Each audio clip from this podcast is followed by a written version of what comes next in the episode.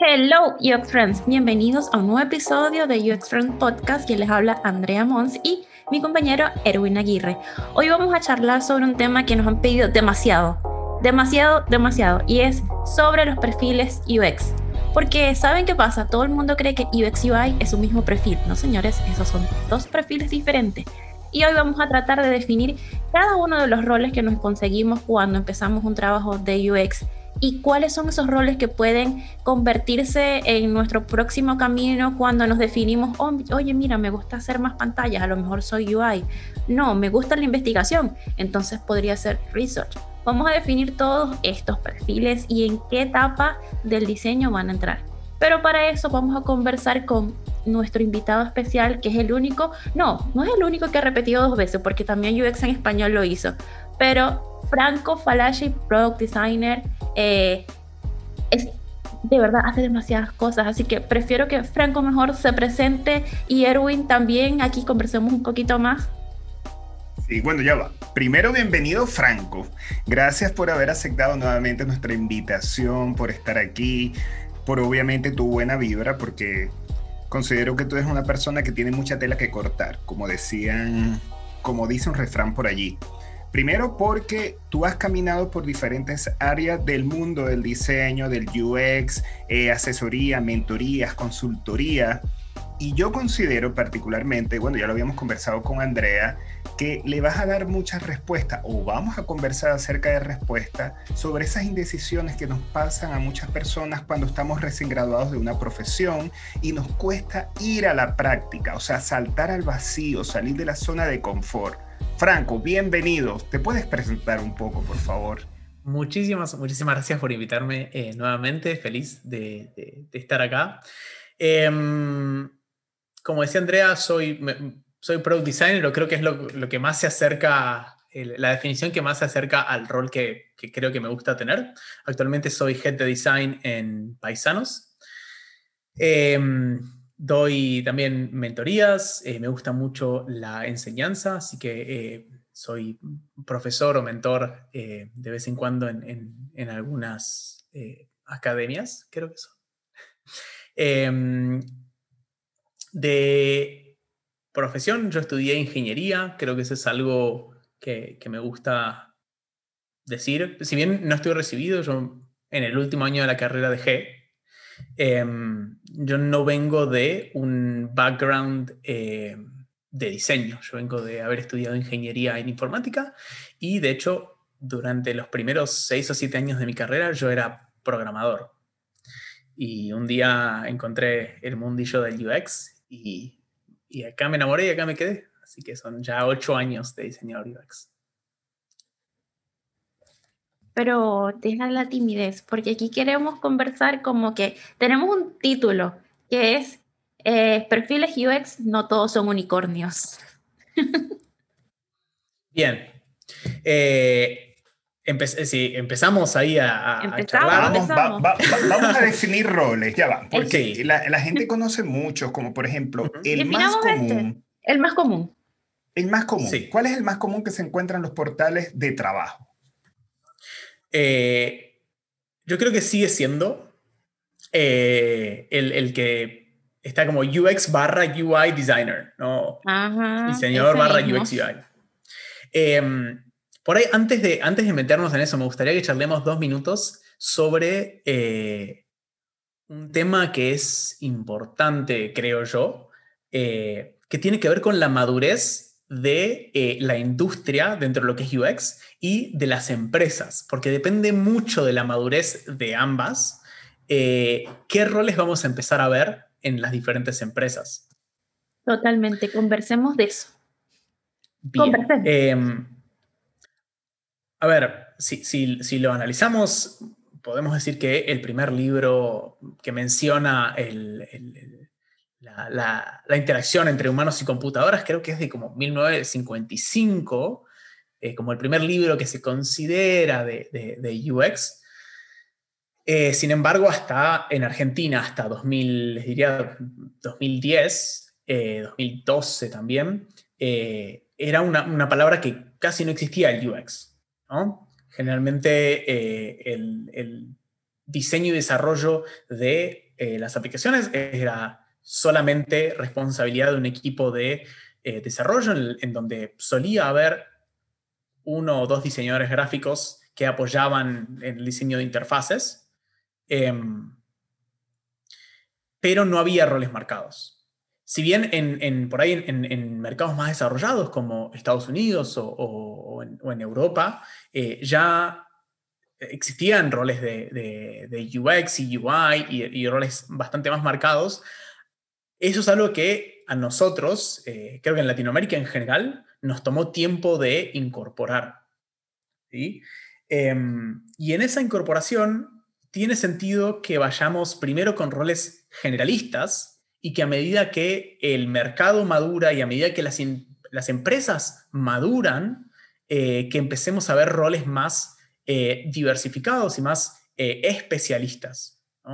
Eh, al principio, como no entendemos muy bien qué es lo que hace esta persona, necesitamos a alguien que pueda hacer un poco de todo. ¿no? Inclusive vemos búsquedas en donde, bueno, y además tenés que manejar las redes sociales y hacer presentaciones y ajustes de logo. Y, vos decís, sí, pero eso no es el rol. Y como, bueno, es, un, es una como una transacción que hay que hacer, si se quiere, muchas veces para empezar. Eh, porque el primero, lo primero que vamos a ver es este rol, ¿no? UX UI Designer, en donde eh, en la mayoría de los modelos de madurez de UX, eh, eso significa que los altos mandos no conocen de UX, no saben de UX, no lo piensan dentro de su estrategia de negocio, de compañía, de producto. entonces es sabemos que necesitamos tenerlo porque tal vez otros lo tienen o porque eh, entendemos vagamente la necesidad y empezamos a generar este primer eh, rol ¿no? de, UX UI Designer, que es un rol generalista. ¿sí? Es una persona que puede hacer algunas eh, investigaciones básicas, puede hacer algunas pantallas, pero que no se especializa mucho en nada.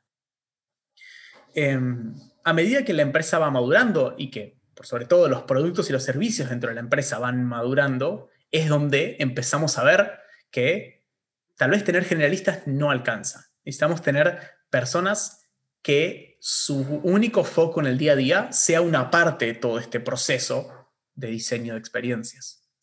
Y ahí es donde empezamos a ver que, se, suelen como desplegarse tres roles por debajo del, UX UI como un generalista, que son el rol del UI designer, diseñador de interfaces, el del UX researcher, el investigador UX, em, y desde, diría que 2018-2019 vemos mucho más eh, el rol del UX writer, que es el encargado de pensar la experiencia desde, desde el contenido, desde las palabras.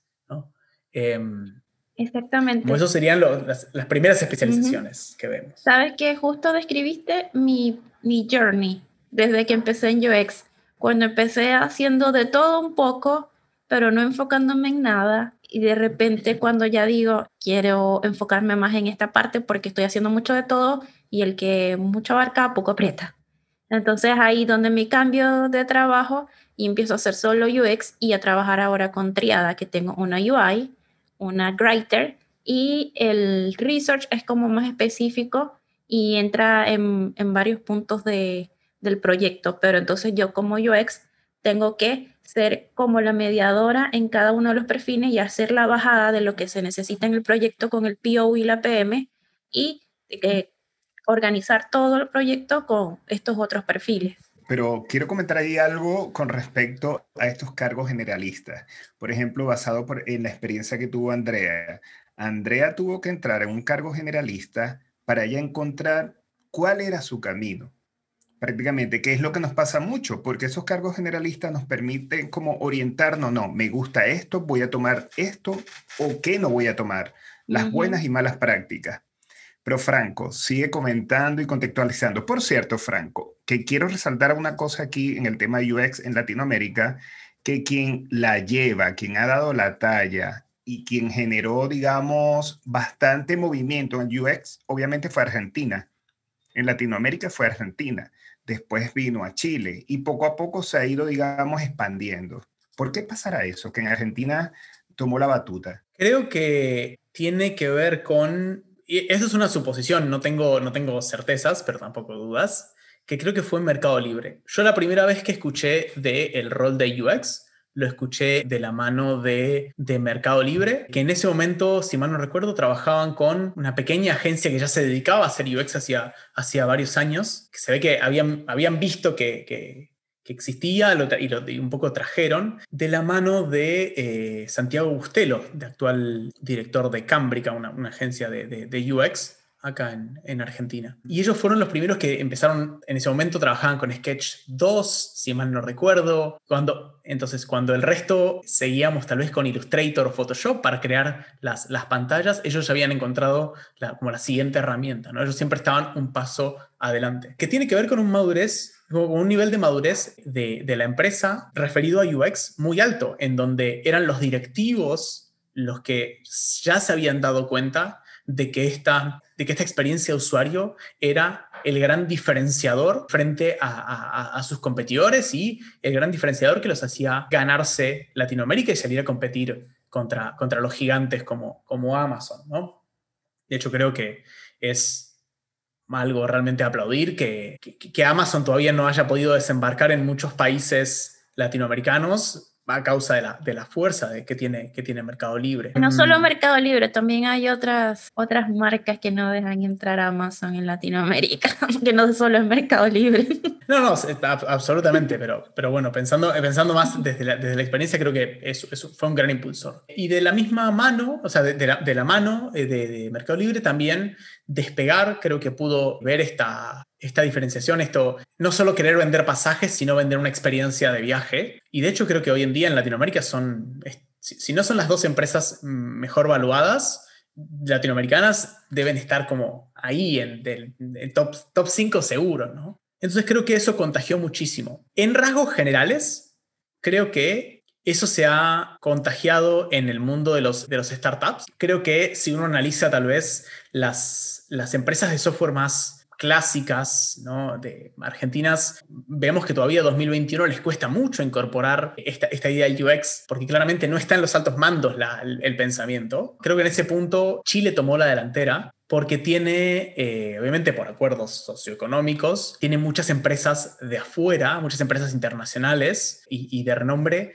que ya tiene muy incorporado en su ADN el, UX. Entonces tenemos equipos muy grandes, realmente cuando se habla de UX se habla de un proceso de investigación, no, solamente de hacer pantallas, sino de, un proceso marcado de, investigación, de descubrimiento. En ese, en ese sentido creo que... Y ahí, en el caso de Chile, te pongo el ejemplo. Depende de la empresa donde estés, puede ser UX UI, puede ser Product Designer o puede ser UX Lead dependiendo de la madurez. Por ejemplo, en la banca ya se están buscando títulos como Product Designer, que son más para startup en Argentina. Acá Product Designer no es muy buscado, sino que se le llama el UX Lead. Y en este caso, si trabajas en banca, trabajas con equipos multidisciplinarios, pero si te toca ir al retail, probablemente vas a ser UX UI o hasta Product Designer, pero sin darte ese título. A mí personalmente me parece fascinante el diseño UX como, como disciplina es también el generador de estos cientos de miles de roles que ya no sabemos quién es quién y qué es qué, y de repente en una empresa uno es algo y en otra empresa es otra cosa. Y creo que tiene que ver con lo, la, ventaja de, que no haya una, una formación académica, digamos, universitaria, marcada y definida por ciertos estándares de qué hace un, un diseñador UX o de qué perfil tiene que ser un diseñador UX, es lo que como, lo que como disciplina hace que tengamos este, este abanico de profesionales de, profesionales de, la abogacía o, de la ingeniería, del diseño gráfico, de la sociología, que todos se acercan ¿no? a, a esta disciplina que es el UX, que no es ni más ni menos que la combinación entre la empatía y la tecnología. Creo que eso, y estoy absolutamente convencido de que lo que nos atrae tanto al diseño UX y lo que hace que tantas personas hagan un cambio de, carreras. Hace, un tiempo hablaba con una chica que estaba terminando de estudiar medicina y quería hacer UX. Y es como que me explotaba el cerebro de pensar que, que, habrá encontrado en esta disciplina eh, que hizo que cinco, son como seis, siete años de, carrera para decir, bueno, ok, no me voy a dedicar a la medicina, me voy a dedicar al, UX. Y creo que eso es la, empatía. Somos una generación que sobre cualquier otra emoción prioriza, creo, la, la empatía y eso lo trajo. Pero también es el problema de, bueno, ok, ¿qué, quién es quién? ¿Qué es un UX UI designer? ¿Qué es un UI designer? ¿Qué es un product designer? ¿Qué es un lead? ¿No? Y después, obviamente, en los rangos jerárquicos, ¿qué es un lead? ¿Qué es un manager? ¿Qué es un head? ¿Qué es un...? Digamos, hay, una diversificación absoluta. Si mal no recuerdo, el rol product designer surge en una búsqueda de, Google. O sea, el, el rol se, se acuñó gracias a una búsqueda de Google que buscaban un product designer. Eh, en donde esa... Mi gatito está haciendo, perdón. Eh, no te preocupes con el gato, que esto genera experiencia también en el contexto. Así que para que sepan que estamos en nuestros hogares también. Sí. Em, la, búsqueda, o sea, podemos ver que a raíz de esta búsqueda de Google se empiezan a generar muchas búsquedas de, de product designer. ¿no? Y el product designer pasa a ser este rol tal vez más generalista. O sea, como, como product designer buscaban, en, en, esta búsqueda se buscaba alguien que entienda de punta a punta el ciclo de vida de un producto y pueda acompañar a un equipo más especializado, ¿no? De, de, de, UX, o sea, de, o sea, UI designer o visual designer y, y, un UX researcher. Entonces se lo plantea como un rol, como un reemplazo al UX barra UI en algún punto. Un rol generalista, un rol que además tiene conocimientos de tecnología, tiene conocimientos de negocio y puede acompañar a un equipo en todo el ciclo de vida de un, proyecto. Por ahí justamente es por eso que en algunos lugares es, se lo llama lead designer. ¿no? y ahí entramos en el punto de la diferencia de que cuando decían el UX eh, se encarga solo del usuario y el product del negocio, pero ahí creo que no concordamos mucho con esa idea. Sí, yo no concuerdo con, no concuerdo fuertemente con esa idea, porque, digamos, si, si, uno, inclusive cuando uno va a la, bibliografía más básica, tenemos este diagrama de, de Venn con, con tres burbujas en donde podemos poner dentro de esas burbujas, digamos, distintas palabras, pero terminan significando tecnología, negocio, y, personas y usuarios. Y, como diseñadores UX no podemos olvidarnos de ninguna. Siempre tenemos que estar malabareando entre esas tres voces que escuchamos, ¿no? las voces del mercado, la voz de la tecnología, la voz de nuestro propio negocio. Porque, entiendo, sin usuarios no hay negocio, pero se supone que el negocio existe porque soluciona un problema para esos usuarios. Entonces también a la inversa funciona. Sin negocio no hay usuarios. Y la mejor forma que tenemos de, ayudar a las personas en el mundo en el que vivimos es creando un negocio que sea exitoso. Si yo creo un negocio que, sea, que es exitoso, por un lado, puedo, puedo solucionar una problemática que es real y para mis usuarios, y por el otro lado, le hago un bien a la sociedad generando puestos de trabajo, puestos de trabajo que tal vez, o, sea, o probablemente sean valiosos para las personas, no desde un punto de vista simplemente económico, de a fin de mes tengo mi, salario que me permite vivir una, vida digna, sino que además me da un propósito de no estoy yendo a trabajar en algo que no le importa a nadie. Estoy construyendo un producto que soluciona una problemática real. Entonces, como diseñadores UX, olvidarnos de la tecnología o olvidarnos del negocio es ser negligentes con nuestro propio trabajo. Mira, Franco, por cierto, que, quería preguntarte que empezaste hablando de el diseñador UX generalista, después hablaste del lead UX. ¿Qué más hay? ¿Y cuáles son los tipos de profesiones? Porque fíjate que, que hay libros o sugerencias donde dicen, ajá, una persona que, por ejemplo, va a ser diseñador UI es aquel que tiene bases en el mundo del diseño gráfico o la comunicación visual. ¿Es realmente esto cierto? ¿Qué otras profesiones pueden entrar y qué otros perfiles existen?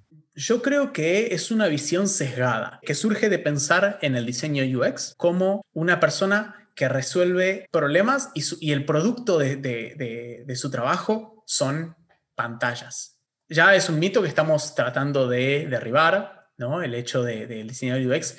No, todas las soluciones terminan en, en pantallas, ¿no? Muchas veces nuestras recomendaciones en nuestros insights y nuestras investigaciones terminan siendo, hay que cambiar un servidor, hay que agregar servidores. Una mejor experiencia va a surgir de reducir el tiempo de carga de una página.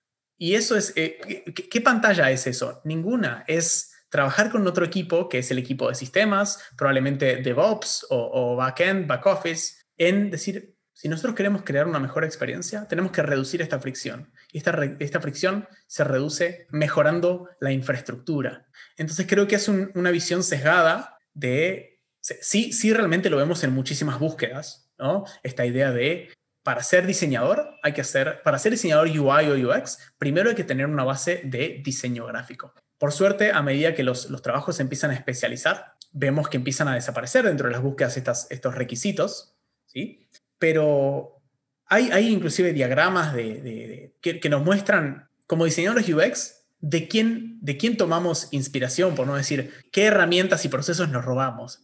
Y surgen cosas del diseño industrial. Los diseñadores industriales cuando, cuando ven por primera vez el design thinking es, hey, yo lo vi esto en, en mi carrera, pero con otro nombre.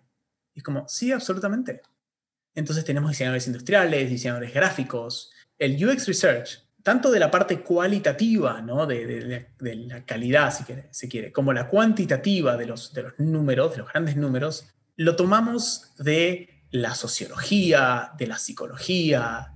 Hay un montón de, profesiones que se pueden acercar y que van a encontrar el diseño UX. Hey, yo, yo conocía esto o con el mismo nombre o con uno muy parecido. Porque nosotros, eh, como diseñadores UX, no venimos a crear nuevas, digamos, nuevos métodos y, herramientas, sino a aplicar cosas que ya existían a la industria de la tecnología. Entonces, uno puede venir casi desde cualquier carrera e inclusive si uno es una persona que, tiene como, como, hobby, no sé, el, el, diseño y dibuja desde hace muchos años, tal vez se encuentre en el UI como este acercamiento a la tecnología y es, bueno, pero yo no tengo, no tengo un, título de diseñador gráfico y es, tal vez no hace falta porque tenés el ojo del artista, el ojo del artista que te permite, sumando la tecnología, crear interfaces.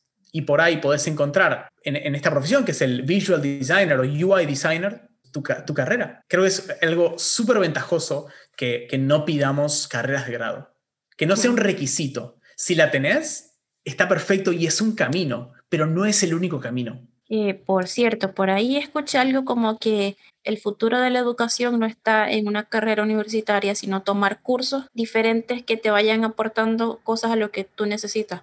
Como bueno, pasó con Steve Jobs, que tomó un curso que era como algo de tipografía y eso le ayudó a, todo el vuelco que le dio a, la marca de, de Apple. Entonces, son cosas así, que el día de mañana, si no te gusta una rama, sino como irte especializando, tomando cursos que te ayuden, puede ser por ahí. Yo creo y estoy muy convencido de que importa cada vez menos de dónde obtuviste los conocimientos y cada vez más que los tengas y seas capaz de mostrar que tenés esos conocimientos. Yo como líder de, un equipo, y, y, tal vez acá estoy siendo un poco cejado porque no puedo hablar por otros líderes, pero yo lo que busco en los profesionales no es que se hayan recibido en tal o cual universidad, no es que hayan estudiado de tal o, cual manual. Yo busco que cuando, cuando yo incorporo a alguien a mi equipo es porque tengo una necesidad. Esa necesidad es de resolver algún tipo de problema específico. A veces necesito un investigador o una investigadora para un proyecto en específico, en donde busco conocimientos previos en, una industria en particular y otras veces busco a alguien que tenga un rol, que sepa manejar ciertas herramientas y conozca de ciertos procesos para resolver problemáticas visuales, como puede ser un, motion designer, ¿no? O un interaction designer. Alguien que pueda transformar tareas complejas en, algo más intuitivo a través de, de, pequeñas interacciones, ¿no? O, o mejorar la experiencia a través de pequeñas interacciones.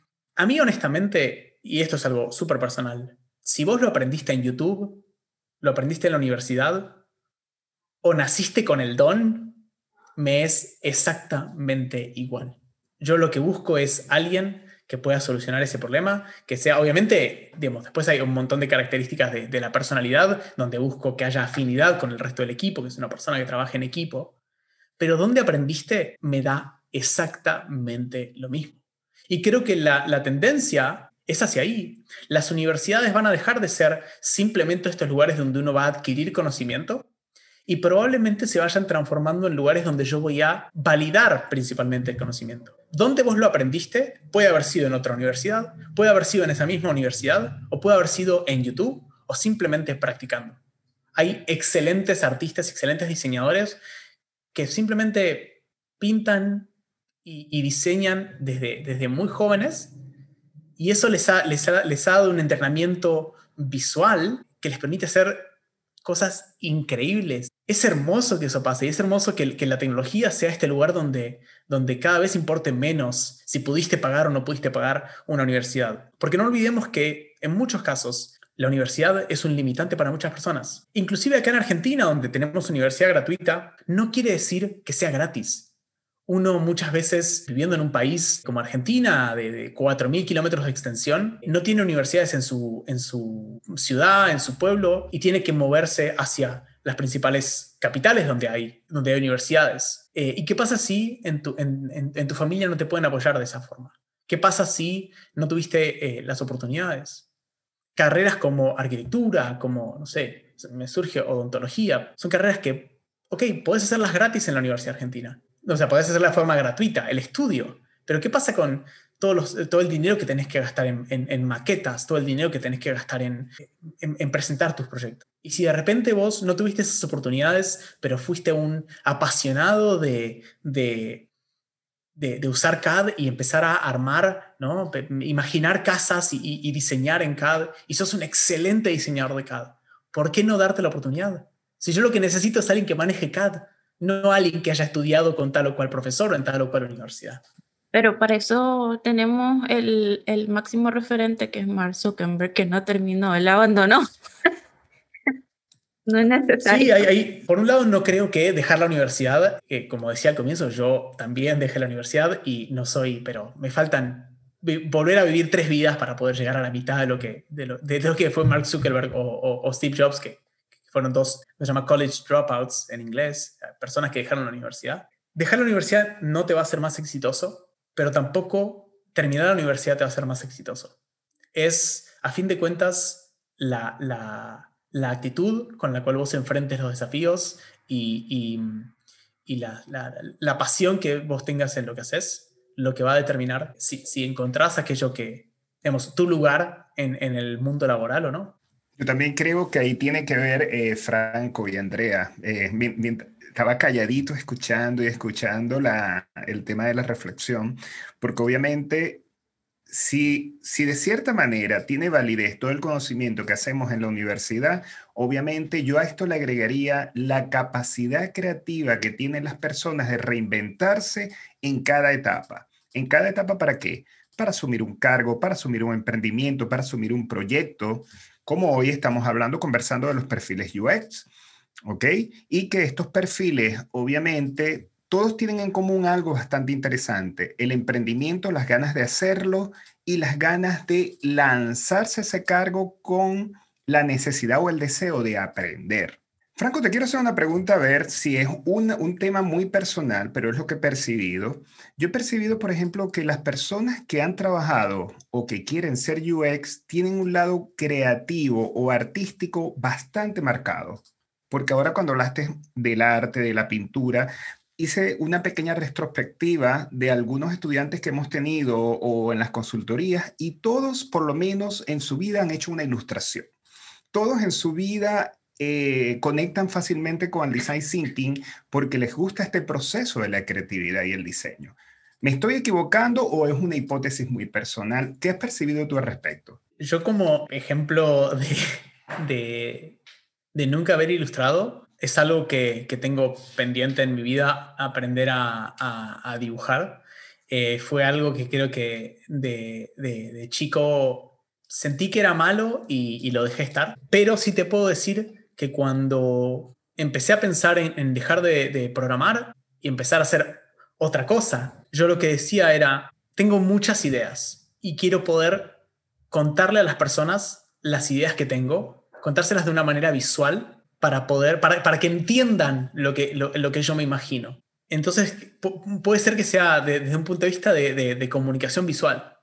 Y del lado eh, creativo, que, que, que, quieren sacar los UX. Y otra cosa que, que obviamente yo siento que las personas que están en el mundo UX y que asumen esto es porque tienen un lado muy creativo y porque quieren diseñar obviamente experiencias. También está el tema de la psicología. Yo creo también que hay muchas personas en X momento, determinado momento, han tenido, digamos, una frustración emocional en el tema de los procesos digitales, pero hoy en día ya sabemos que el UX se lleva al diseño de servicios. ¿Nos puedes comentar al respecto cómo se llama el perfil que trabaja con el diseño de servicios? Sí, el, el, rol de, service designer o diseñador de servicios es un rol tal vez más, sí con un foco más de, negocio.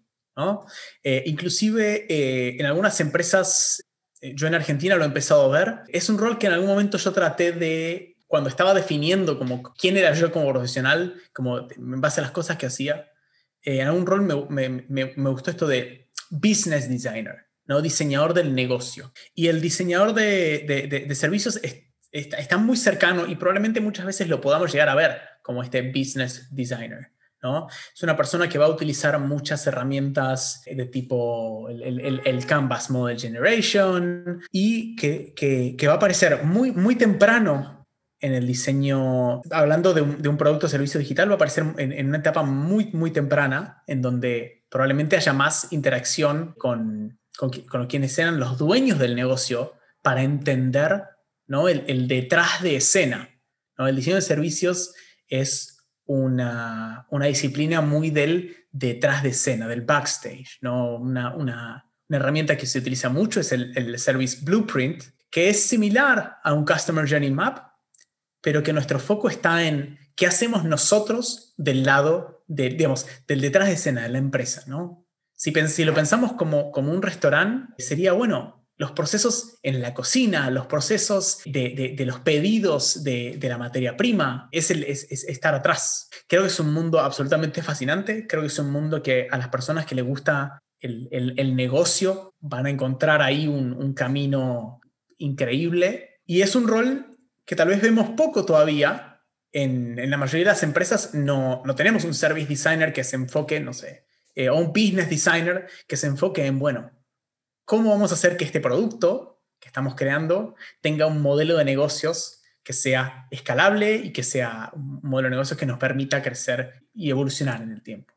Eh, pero es un rol que, yo espero que, veamos cada vez más dentro de, la industria. Obviamente también es un rol que muchas veces va de la mano, o sea, de, pensar en los servicios, eh, en, los servicios públicos. Es un rol que vemos mucho en eh, los gobiernos. ¿no? Estas personas de, bueno, ok, tenemos esta, esta problemática, ¿no? ¿Cómo la solucionamos? inclusive podemos verlo en casos como Estonia, que se piensan como gobierno como servicio, o sea, government as a service. Estonia como país se piensa como, si quiere, como un software al servicio de sus usuarios, que son todos los habitantes de, de Estonia. Y hay un montón de personas que por detrás de eso están pensando en los diferentes servicios, porque en general no hay productos digitales para...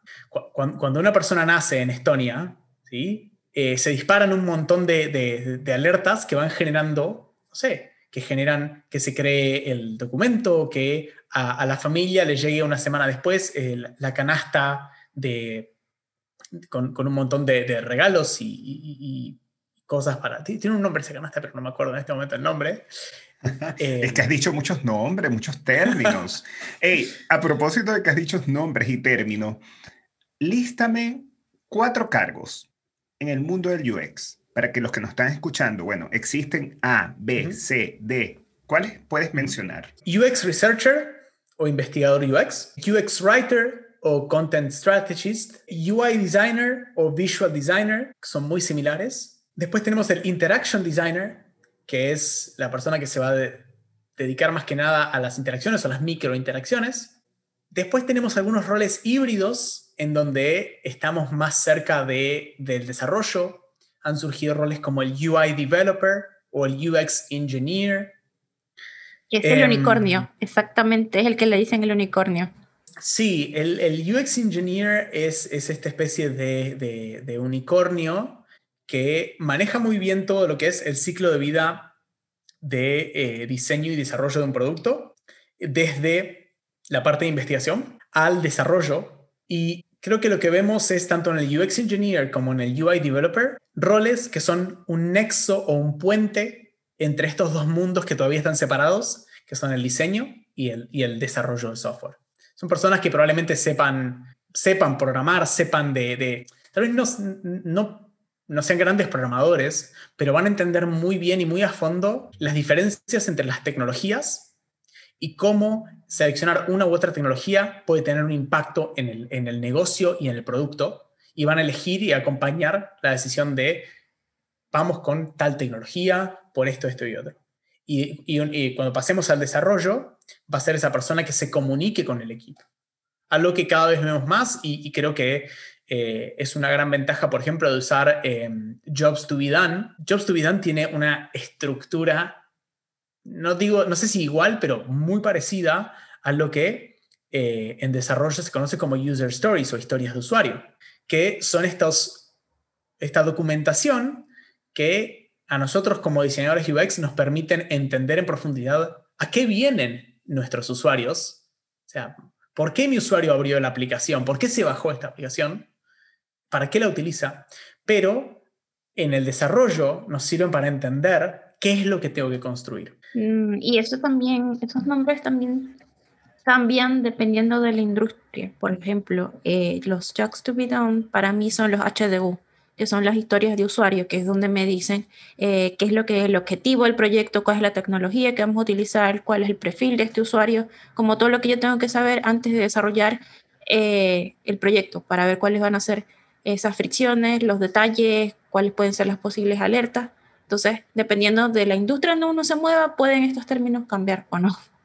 Sí, dependiendo de la industria y de las metodologías o marcos de trabajo que use la em, empresa. Probablemente empresas donde haya, digamos, haya desarrollo en cascada, haya ciertas metodologías o ciertas herramientas y en, empresas más ágiles veamos historias de usuario. En, cascada se ve mucho lo que era eh, eh em, caso de uso, que era, es un documento mucho más detallado, pero obviamente toma mucho más tiempo desarrollarlo. En cambio, las historias de, eh, las, eh, historias de usuario son como mucho más acotadas y nos dicen quién, qué y por qué. ¿no? Como, como usuario, quiero hacer esta tarea para poder esto otro. Este es el resultado que yo busco. ¿no? Entonces son, mucho más fáciles de, escribir y cuando trabajamos en ambientes ágiles lo que necesitamos es esto, es la, la mínima documentación posible para poder seguir progresando. Eso no quiere decir no documentación, sino la mínima posible, que es muy diferente. Y yo creo que aquí, bueno, hemos llegado al final de este episodio con todos los perfiles que se pueden conseguir ya supimos más o menos quiénes pueden estar dentro de estos perfiles, como que si eres diseñador gráfico a lo mejor te acomode más la parte UI, si eres periodista puede ser UX Writer o Content Strategy y, y así vamos yendo. Entonces, de verdad, muchas gracias Franco por tomarte este tiempo para estar con nosotros. Creo que ahora todos van a estar un poco más claros de cuáles son esos perfiles y que por favor empiecen siendo generalistas y ahí es donde se van a dar cuenta si se quieren ir por uno o por otro rol. Ojalá. Sí, si me permitís hacer una última aclaración, creo que es importante cuando decidamos, eh, digamos, cuando pensemos en quién quiero ser yo como profesional o hacia dónde me quiero dedicar, que pensemos en el tipo de empresas a las cuales también quiero aplicar. No sirve de nada aplicar a un millón y medio de, empresas, eh, si bien entiendo que muchas personas están buscando su primera experiencia laboral y, necesitan del trabajo, pero tienen que entender o tener en cuenta que cuando apliquen a empresas donde haya más madurez en el UX, van a encontrar trabajos más específicos. Mercado Libre tiene muy marcados sus, los diferentes roles y qué hace cada uno. Entonces, si uno quiere ser un especialista, busque una, una empresa o una corporación en donde ya los roles estén bien definidos y donde uno pueda crecer como un especialista. Si uno busca, em, en cambio, un rol más generalista, puede ir a empresas donde haya eh, tal vez un, nivel de madurez menor, donde digamos, va a tener el, trade-off, como se dice, este, este, este, intercambio de, ok, uno es generalista, pero también probablemente no haga una investigación muy en profundidad. O si quiere hacer una investigación en profundidad, va a tener que venderla a, sus, a, los, líderes de su, de, su equipo o de la empresa. Y si uno tal vez eh, es una persona que le gusta hacer un poco de todo y le gusta lo, frenético y, tal vez, digamos, eh, un, mes hacer research, al mes siguiente hacer UI y, y, estos cambios bruscos y donde no haya eh, procesos marcados y, los procesos marcados haya que armarlos, le recomendaría que aplique a emprendimientos.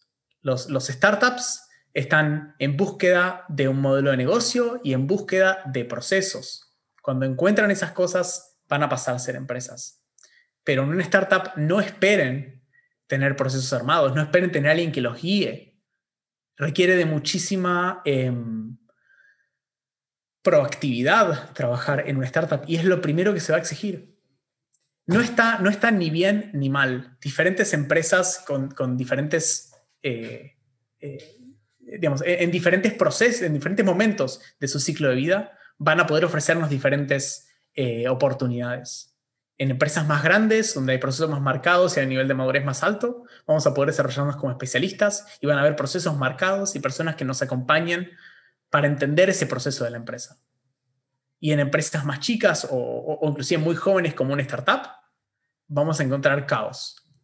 Y es depende de donde queramos estar nosotros que vamos a encontrar este, este rol generalista o este rol eh, especialista eh, y estos procesos sí o, procesos no. Franco, muchísimas gracias por ese cierre reflexivo, por lo que vas contando, lo que vas explicando. Y para los que no saben, Franco va a emprender un viaje por el mundo que poco a poco él lo irá mostrando en sus redes sociales. Y a propósito de eso, Franco, ¿cuáles son tus redes sociales? ¿Dónde te podemos ver, conseguir y curiosear un poco acerca de lo que hablas y conversas? Porque es bastante lo que tienes que contar. Bueno, en donde estoy más activo es en Instagram, que me pueden encontrar como ux.franco. Eh, pueden conectar conmigo también en LinkedIn. Eh, mi nombre es eh, Franco Falaschi. Falaschi, pero bueno, Falaschi se escribe. Me, encuentran ahí, me mandan una solicitud. Y em, también estoy dando mentorías gratuitas de, 30 minutos en una plataforma que se llama ADP List. También me encuentran como, como Franco Falaschi. Perfecto, entonces así amigos hemos llegado al final de este episodio de UX Friends. Recuerden que van a conseguir mucho más en nuestras redes sociales, así que bye bye amigos. Bye bye. El diseño de audio, mezcla y remasterización fue realizado por Ignacio Sánchez. Recuerda seguirnos en Spotify, Instagram, Facebook, Twitter y LinkedIn como UX Friend Podcast. Y si este episodio te gustó, queremos pedirte como UX Friends que nos califiques y dejes un review en Apple Podcast o compartas en tus redes etiquetándonos. Porque el diseño nos une y el UX nos acompaña.